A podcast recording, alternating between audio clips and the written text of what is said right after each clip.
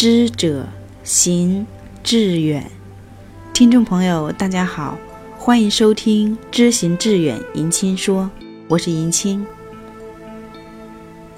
无论是在城市还是乡村，当我们漫步于风景秀丽的河畔，一座桥的出现，总能让人忍不住驻足观望。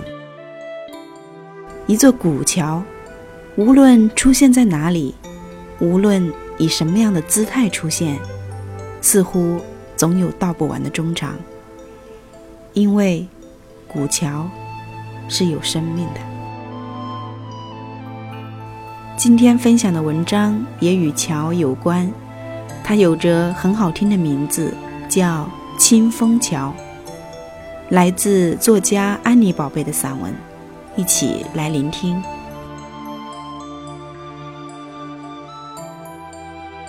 母亲出生的地方是靠近海边的一个村庄，她在那里度过童年、少年，以及出嫁之前大部分身为年轻女孩的时光。我和母亲有数次清明回去村庄，春天的山野。空气清新，阳光明亮，气候略带寒意。山上的杜鹃、梨花、杏花、桃花，正值大片的盛开。母亲带我去看以前的房子，顺着窄小的鹅卵石街道，走到陈旧木楼面前，内部已面目全非。被新的主人当成储藏室，堆满了干柴和农用工具。但是母亲记得房子以前的结构。彼时，她的祖母开小旅馆，她与弟妹们住在阁楼上，日子一样欢喜生浓。《莲花》一文里面，内河的故乡儒雅。那些台风、集市、大海、渡船、洪水漫过街道的描写，来自母亲断断续续、并不完整的回忆。他的口吻始终是愉快的，带着天真，自动过滤掉世间的动乱和贫困，只有一种充沛浓烈的情谊。村庄最主要的大街道新铺过水泥，显得平整宽大。街道上空空荡荡，一家绸布店，里面卖旧式被面和缎料。一个老人在街边做饼，守着煤炉锅。黄狗慢慢跑向街头的另一端。这是一条平淡无奇的、被修整过的街。母亲说：“这里以前是一条大河，水从大海分流出来，穿过村庄的中央。河岸两边住满人家，打开后门，就在河边洗衣服取水，真是热闹极了。”这条大河就是整个村庄的命脉。河上有一座石桥，连着两边的人家。那座石桥历史悠久，圆拱形，大块大块方正的青石铺垒。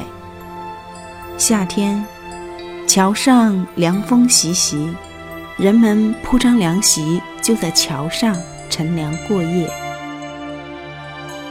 后来，乡政府决定围塘，把这个海边村庄彻底改造。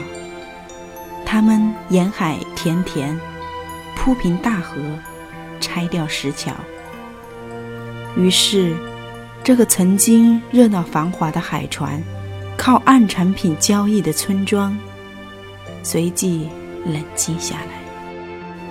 再没有大船停靠，没有人。来交换物品，没有规模盛大的集市，没有了河，没有了桥。只有两个大桥墩还在，旁边立着一块石碑，记录这座桥被拆的历史。填河拆桥，被当做一个功绩在纪念。母亲站在水泥地面上，看着白茫茫的前端，仿佛眺望他童年时带来无限乐趣和生机的河。我的眼前浮现出那无限喜乐喧嚣。与天地一体的河边生活，只是再没有人会知道那座大石桥的形状。它的名字叫清风桥。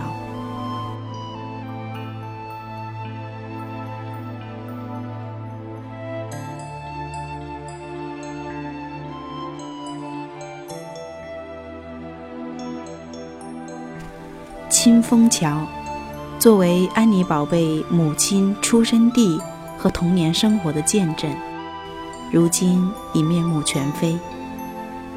如果不是出自有心人的情怀之笔，关于这座桥的任何记忆，或许早已化作一缕清风，消失得无影无踪。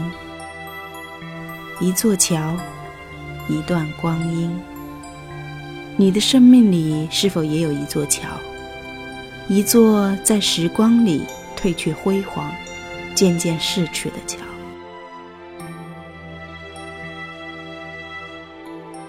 今天的文章和分享就到这里，感谢您的关注和聆听。